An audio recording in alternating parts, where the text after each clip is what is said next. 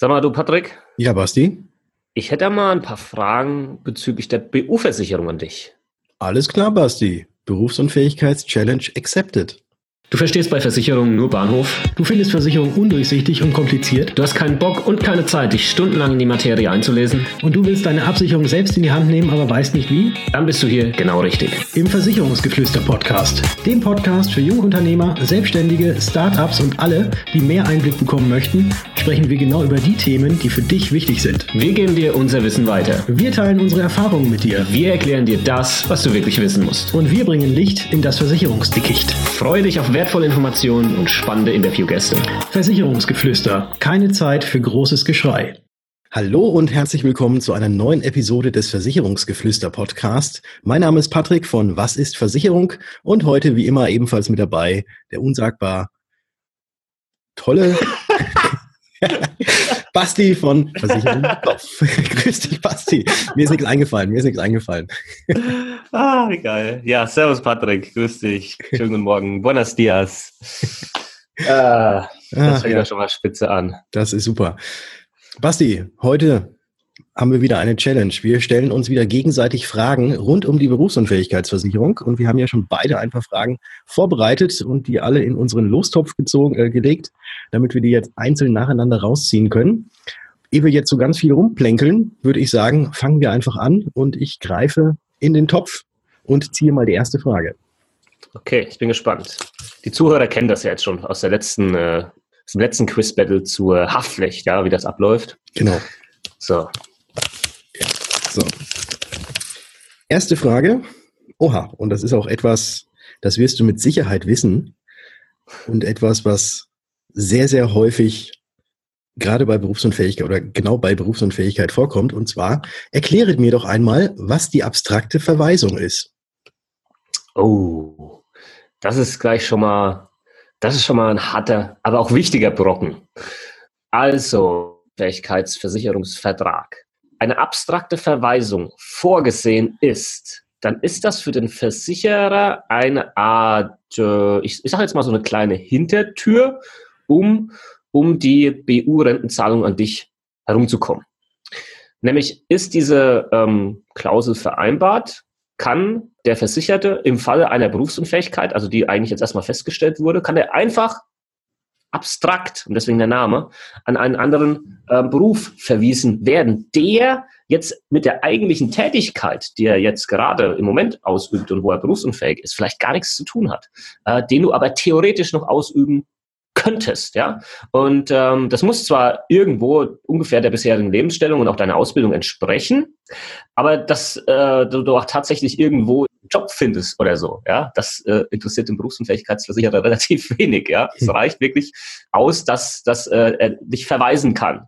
So nach dem Motto, guck mal, da gibt's aber noch viele andere Berufsfelder, die könntest du theoretisch ausüben, da wärst du nicht berufsunfähig und ähm, mach's gut, ja. Viel hm. Spaß dabei.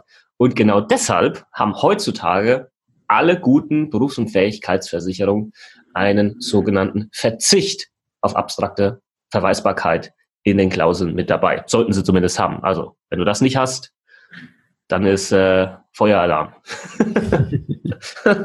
okay, ja, da muss ich auch Hat sagen. so gepasst. Als ja. Spielleiter, jawohl, 100 Punkte. Seit wann bist du der Spielleiter? Ja, jetzt gerade, weil ich ja gefragt ah, habe. Ah, okay. Dann okay. bin ich Spielleiter. Okay, alles klar. Dann genau. bin ich jetzt Spielleiter, weil ich darf jetzt. Genau, ja. genau. Okay. Dann lass ich mal gucken hier. Okay. Ja, das ist, das ist eigentlich das Ding. Schön, dass wir das jetzt direkt am Anfang ziehen. Und das ist, glaube ich, was, was vielen gar nicht so klar ist. Und äh, denn ähm, wie definiert sich überhaupt Berufsunfähigkeit? Also auf meinem Zettel steht Definition Berufsunfähigkeit. Patrick. Okay, alles klar. Also, das steht in den Bedingungen meistens ganz, ganz oben, sofort am Anfang mit drin. Und berufsunfähig bist du dann, wenn du deinen zuletzt ausgeübten Beruf zumindest 50 Prozent auf Dauer voraussichtlich nicht mehr ausüben kannst. Und da ist es völlig egal, ob das Ganze jetzt durch irgendwie eine Krankheit gekommen ist, ob irgendwelche Verletzungen da sind oder äh, ob es ein Unfall gewesen ist. Also die Ursache spielt tatsächlich keinen Grund. Du darfst eben nur deinen zuletzt ausgeübten Beruf, das ist eben auch ganz, ganz wichtig, voraussichtlich auf Dauer und damit sind meistens sechs Monate Prognosezeitraum angedacht, nicht mehr ausüben können zu mehr als 50 Prozent. Genau. Ja. Das passt so, hätte ich jetzt gesagt. Okay. Ja. Ja, das ist ganz wichtig, vor allem dieses, der Passus zuletzt, zuletzt ausgeübter Beruf genau. und nicht der Beruf, der Beruf, den du damals vielleicht bei Antragstellung angegeben hast. Ja, das ist vielen immer noch so ein bisschen, das ist auch schwer begreifbar, muss man schon ehrlich zugeben. Ja, das ja. muss man erstmal raffen. Ja. ja. wenn du dich damals als Wirtschaftsinformatiker versichert hast und bist dann aber später Landschaftsgärtner, das ist jetzt nicht so logisch nachvollziehbar, ja, weil im Antrag steht der Wirtschaftsinformatiker drin. Deswegen ist das so wichtig zu wissen, dass es immer um den zuletzt ausgeübten Beruf geht. Genau. Cool, ja. Auch, auch wenn du natürlich, auch wenn du jetzt als Wirtschaftsinformatiker angefangen hast, als du diesen Vertrag abgeschlossen hast, dann ist der quasi fix eingeloggt und ähm, du zahlst ja auch den Beitrag für den Wirtschaftsinformatiker, der ja natürlich deutlich geringer ist wahrscheinlich als der eines körperlich Tätigen. Also wie du jetzt gerade sagtest mhm. mit dem Landschaftsgärtner. Trotz allem, wenn du den Beruf wechselst, musst du das bei der Versicherung nicht angeben und du hast trotzdem vollen Versicherungsschutz, auch dann, wenn du vorher dann äh, oder wenn du dann berufsunfähig wirst und Landschaftsgärtner bist. Genau, du bleibst in der niedrigen Risikoklasse genau. des Informatikers. Sehr schön, das waren nochmal coole Zusatzinfos. Du bist wieder dran. Dann bin ich wieder dran. Oh, da haben wir auch wieder was Gutes. Auch wieder so ein Begriff, der wahrscheinlich vielen überhaupt gar nicht geläufig ist. Ich hoffe, er ist mir geläufig. ja, das hoffe ich auch. ja, aber deswegen machen wir ja die Challenge, ne, um uns halt tatsächlich mal so ein bisschen herauszufordern gegenseitig. Erkläre mir doch einmal, was die sogenannte Umorganisationsklausel bedeutet. Okay. Ähm, ich glaube, da habe hab ich da schon mal ein Video dazu gemacht sogar. Bin mir nicht sicher. Auf, Hast du bestimmt zu allem schon ein Video gemacht, oder? Nee, habe ich tatsächlich noch nicht. Noch nicht zu allem. Bei weitem noch nicht. Da gibt es viel zu viele Themen. Aber ich habe es mindestens mal irgendwo erwähnt in einem Video. Und zwar ist die Umorganisationsklausel extrem wichtig für Selbstständige. Mhm. Die bedeutet nämlich, und das ist auch wieder der, der Begriff, den wir jetzt hier ein bisschen aus, äh, auseinanderklamüsern können, ähm, sagt, vereinfacht ausgedrückt, du bist vielleicht theoretisch berufsunfähig, ja, durch irgendeine Krankheit, Unfall, wie auch immer, und dann wird das geprüft und eigentlich erfüllst du das, was wir jetzt auch gerade eben an Definition erklärt haben.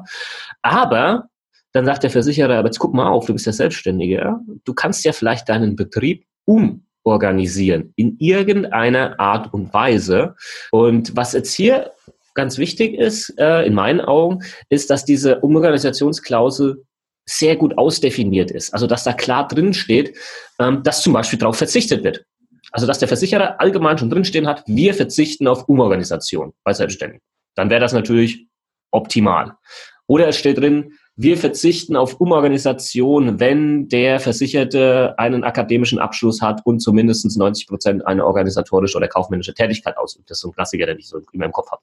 Mhm. Oder es ist klar definiert, wie viel diese Umorganisation maximal kosten darf. Weil manchmal steht drin, und das ist eben das, was ich schwammig finde, das finde ich nicht cool, dass drin steht, die Umorganisation muss zumutbar sein.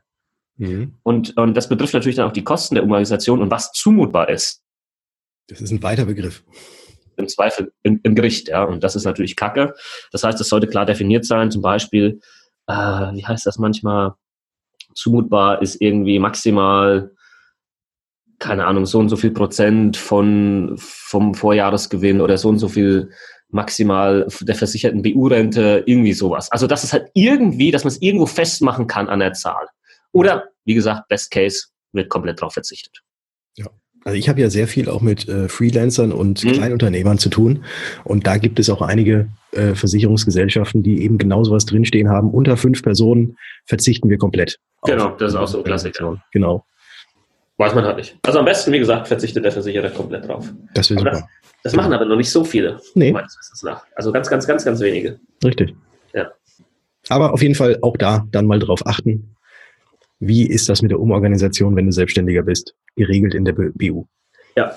Und es äh, nochmal ein Zusatz, weil ich es irgendwo erst nochmal vor kurzem gelesen habe. Ähm, auch wenn du Angestellter bist, sollte man da halt drauf achten. Weil weiß der Geier, was in der Zukunft mal irgendwann kommt, ja. Ähm, vielleicht machst du dich auch mal selbstständig. Das weiß man ja heute nicht. Und mhm. dann will man ja nicht dann irgendwie 20 Jahre später nochmal irgendwie eine neue BU machen, wo dann die Umorganisationsklausel gut passt, sondern da vielleicht auch schon immer ein bisschen ein Auge drauf haben. Jo.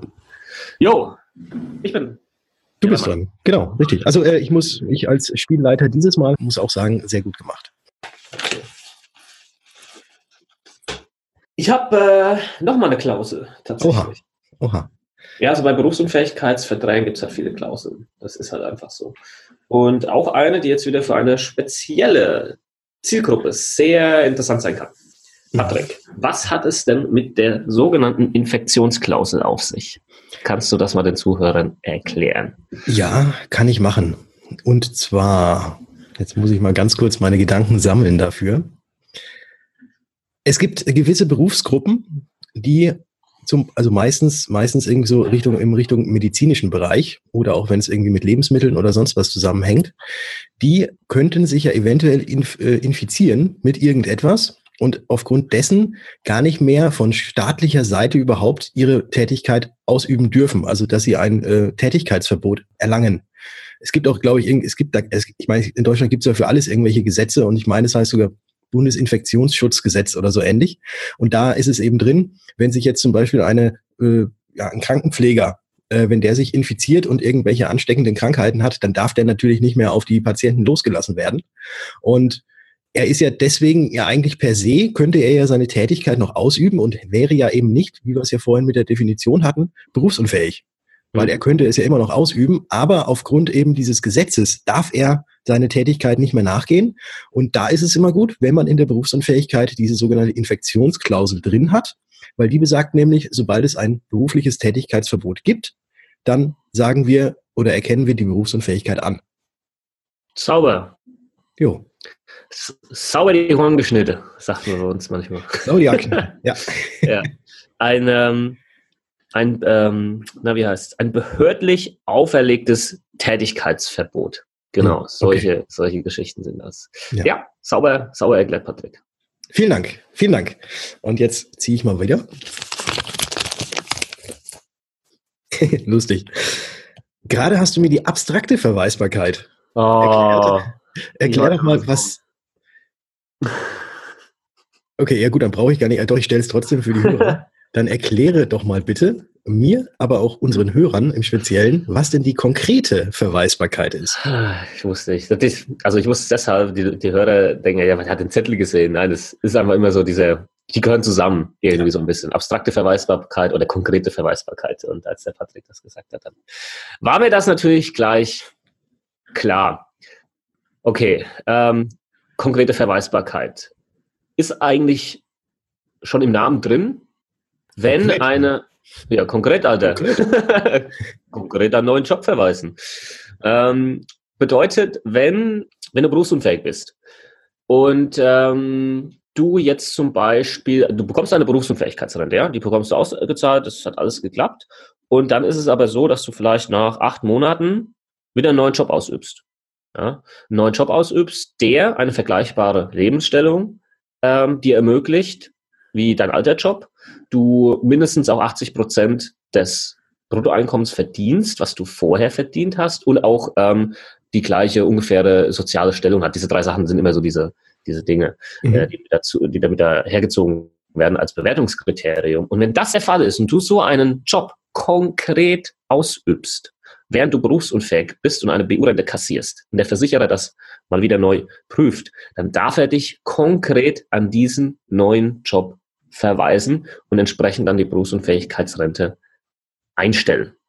Und das ist nichts Böses. Das ist vollkommen in Ordnung. Ich meine, das wäre ja unfair, wenn du jetzt, wie gesagt, einen neuen Job gefunden hast, der die eben erwähnten Kriterien alle erfüllt und ähm, du da auch gut verdienst und dann trotzdem weiterhin die BU-Rente kassierst, das wäre einfach unfair gegenüber der versicherten Gemeinschaft. Und das ist auch nicht Sinn und Zweck einer BU-Rente. Die ist tatsächlich dafür da, um diese Lücke zu überbrücken zwischen, ich kann meinen alten Beruf nicht mehr ausüben, habe aber noch keinen neuen Beruf, den ich konkret ausübe, gefunden.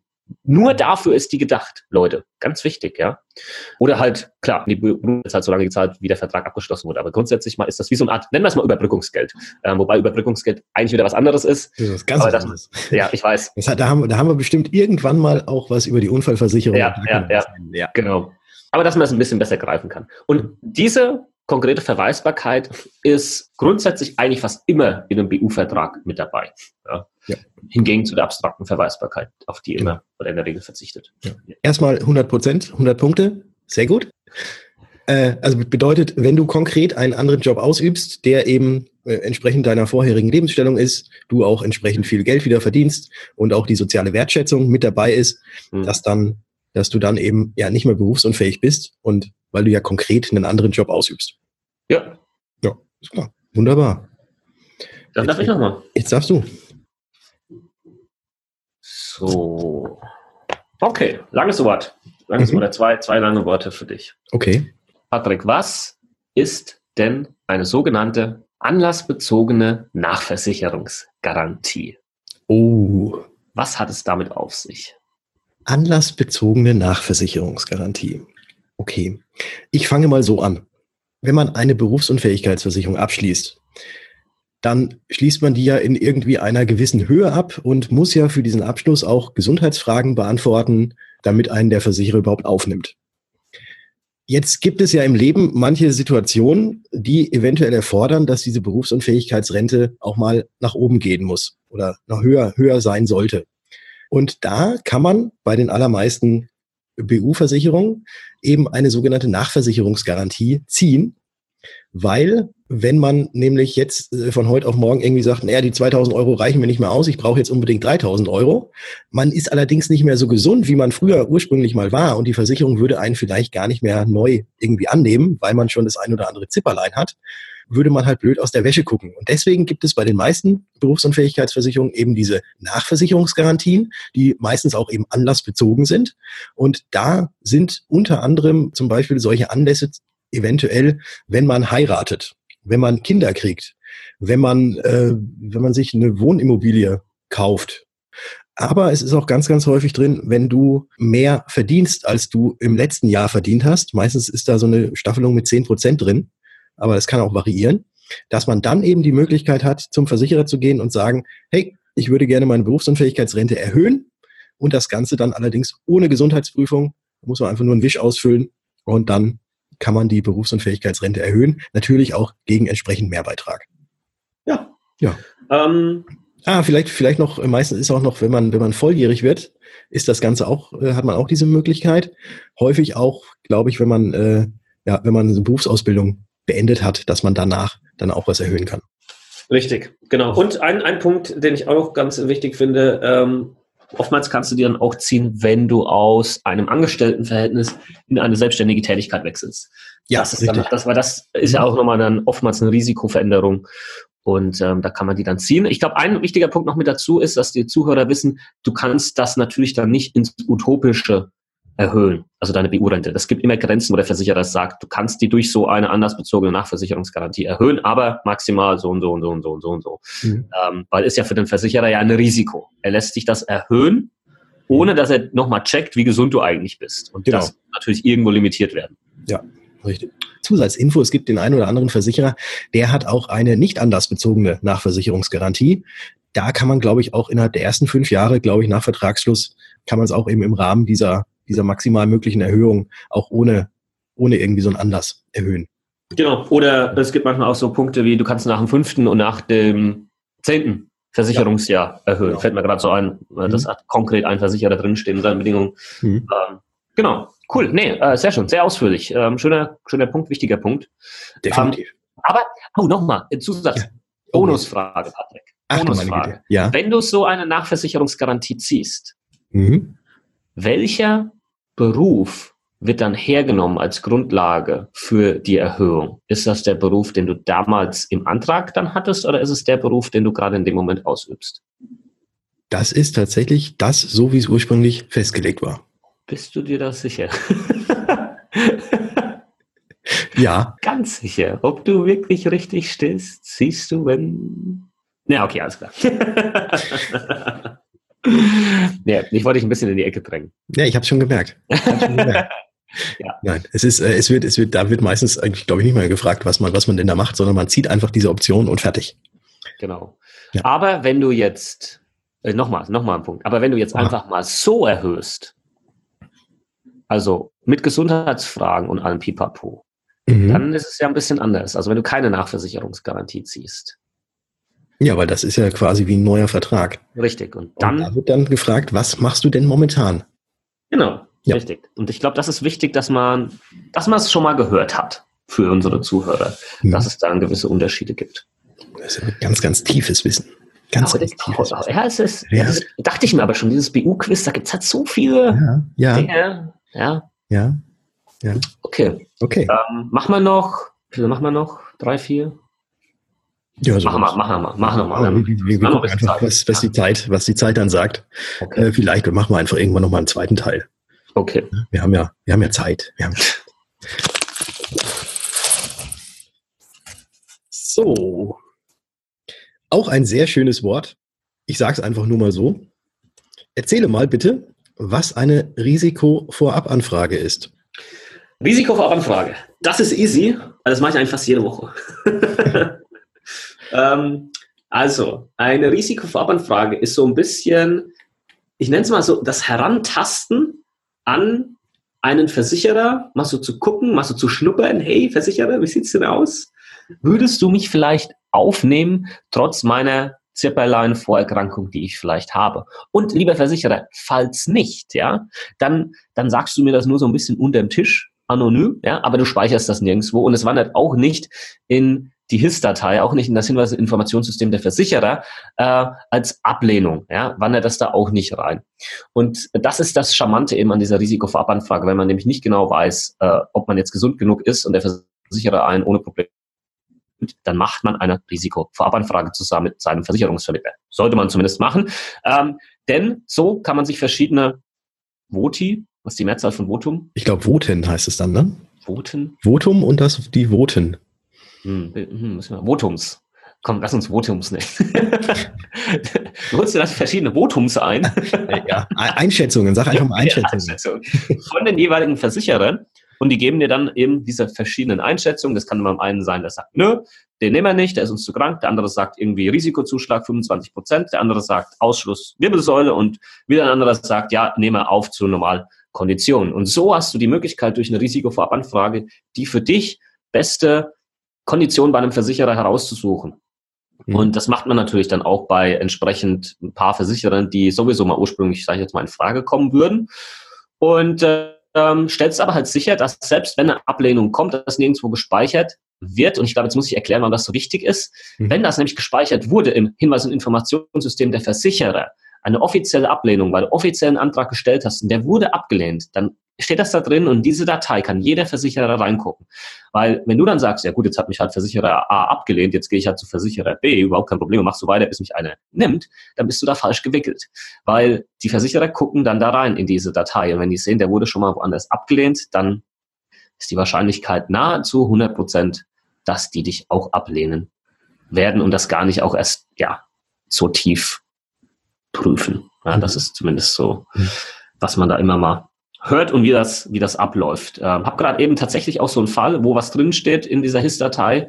Das ist jetzt natürlich schon einige Jahre her. Das heißt, jetzt gucken die sich das schon mal an und prüfen das nochmal. Aber wenn das halt äh, relativ frisch alles ist, dann ist das kacke. Das heißt, und das ist ein ganz wichtiger Punkt, wenn du mit deinem Vermittler eine BU am Beantragen bist und du hast da ein paar Sachen, wo du halt bei den Gesundheitsfragen Ja angekreuzt hast und der Vermittler sagt, ja, ja, das wird schon klappen, ja.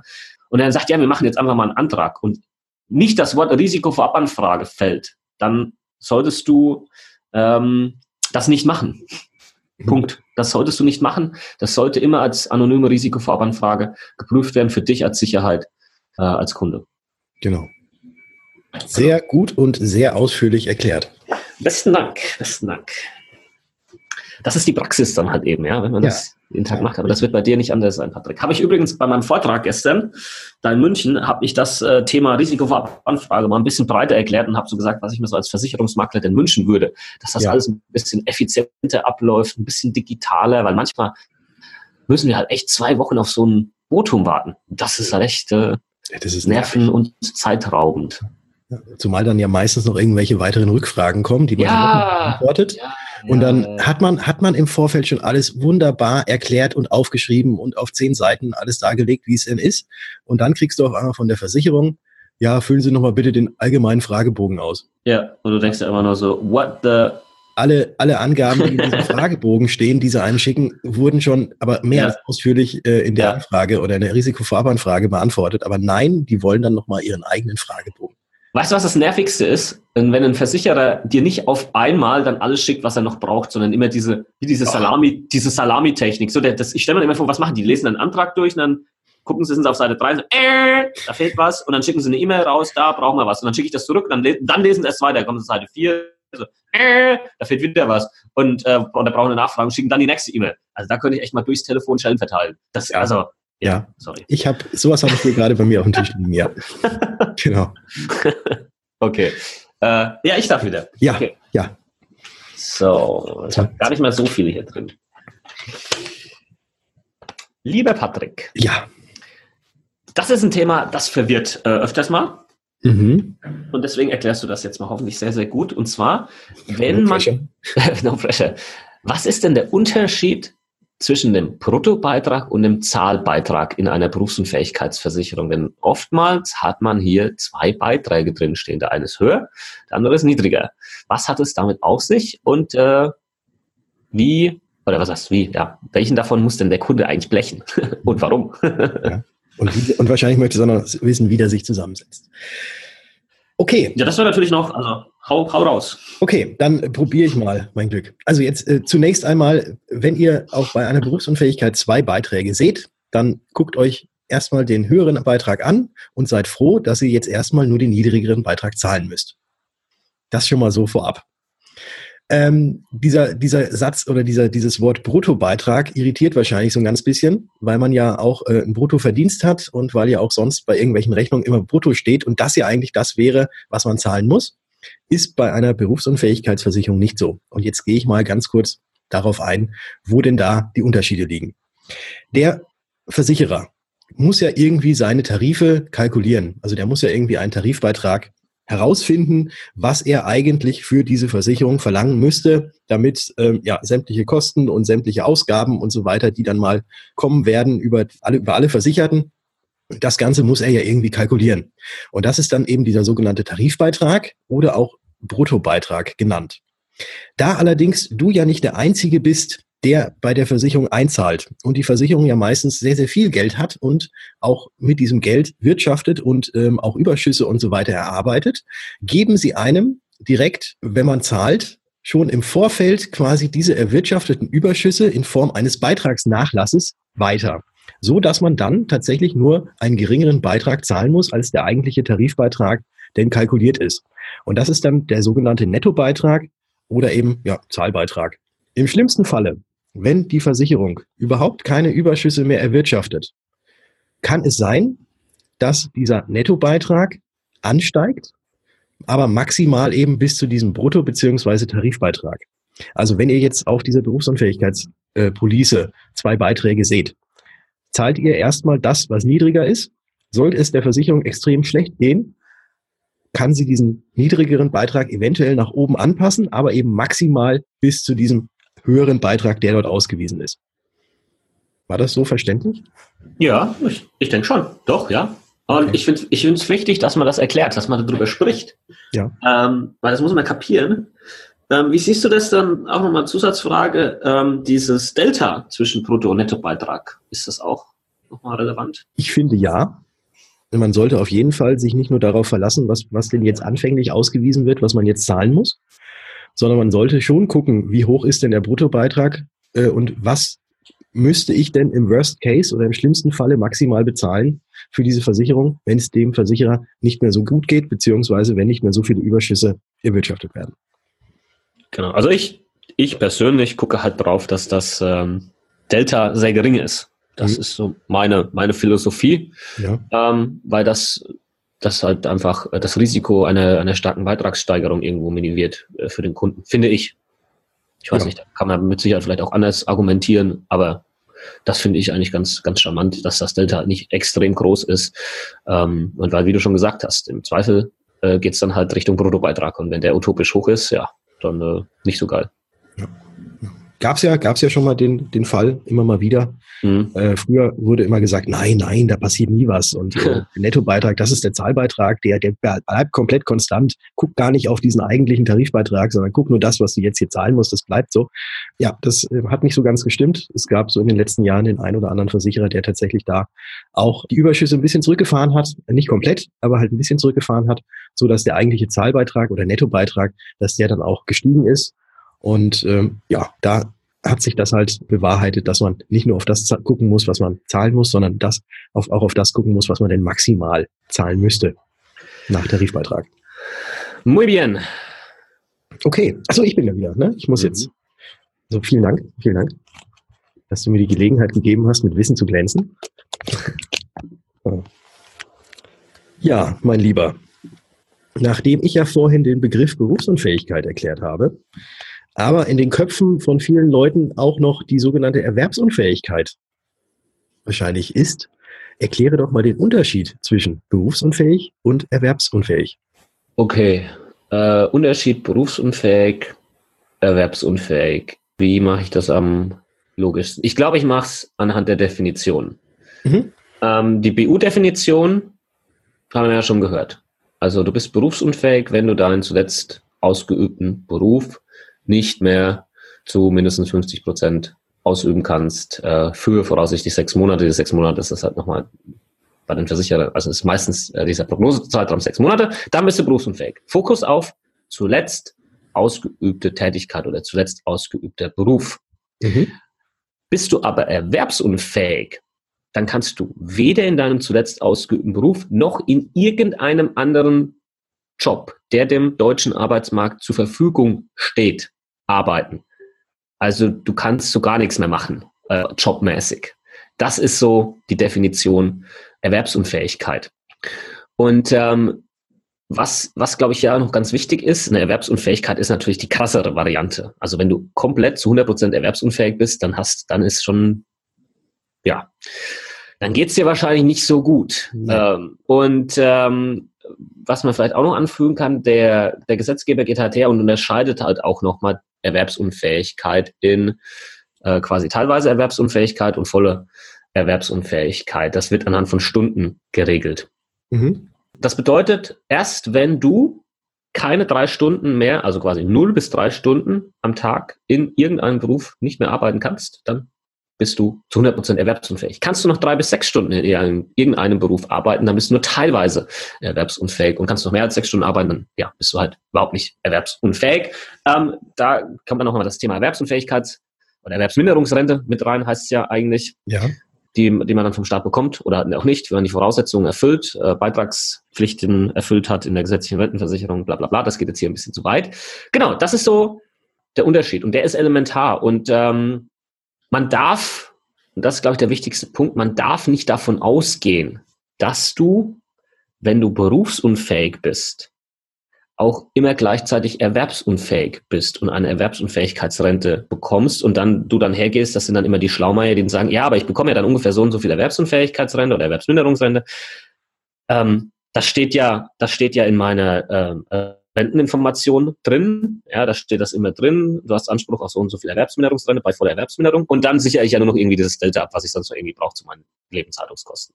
Mhm. Und äh, das ist fatal. Denn, wie gesagt, du kannst berufsunfähig sein, aber nicht erwerbsunfähig. Bist du aber erwerbsunfähig, dann bist du aber in der Regel aber auch berufsunfähig. Ja. Und das, das ist ganz, ganz, ganz, ganz wichtig. Ja, das ist der Unterschied zwischen äh, Berufsunfähigkeit und Erwerbsunfähigkeit, hätte ich gesagt. Ja, und damit hast du auch recht. Es heißt, glaube es heißt, glaube ich, so bei der Erwerbsminderung, dass man irgendeinem auf dem allgemeinen Arbeitsmarkt zur Verfügung stehende Stelle irgendwie genau. ausüben kann, ne? Ja, ja. Eben das, das ist eben das, das Wichtige, dass man nicht, dass es nicht immer der zuletzt ausgeübte Beruf war, den man nicht mehr ausüben kann bei der Erwerbsminderung, sondern irgendeiner. Ähm, das heißt, die Wahrscheinlichkeit, dass sich da doch noch irgendeiner findet, den du vielleicht doch noch ausüben kannst, ja, für mehr als sechs Stunden am Tag, ähm, ist, ist relativ hoch. Und deswegen werden auch die meisten Anträge auf Erwerbsminderungsrente abgelehnt, mhm. meine Freunde.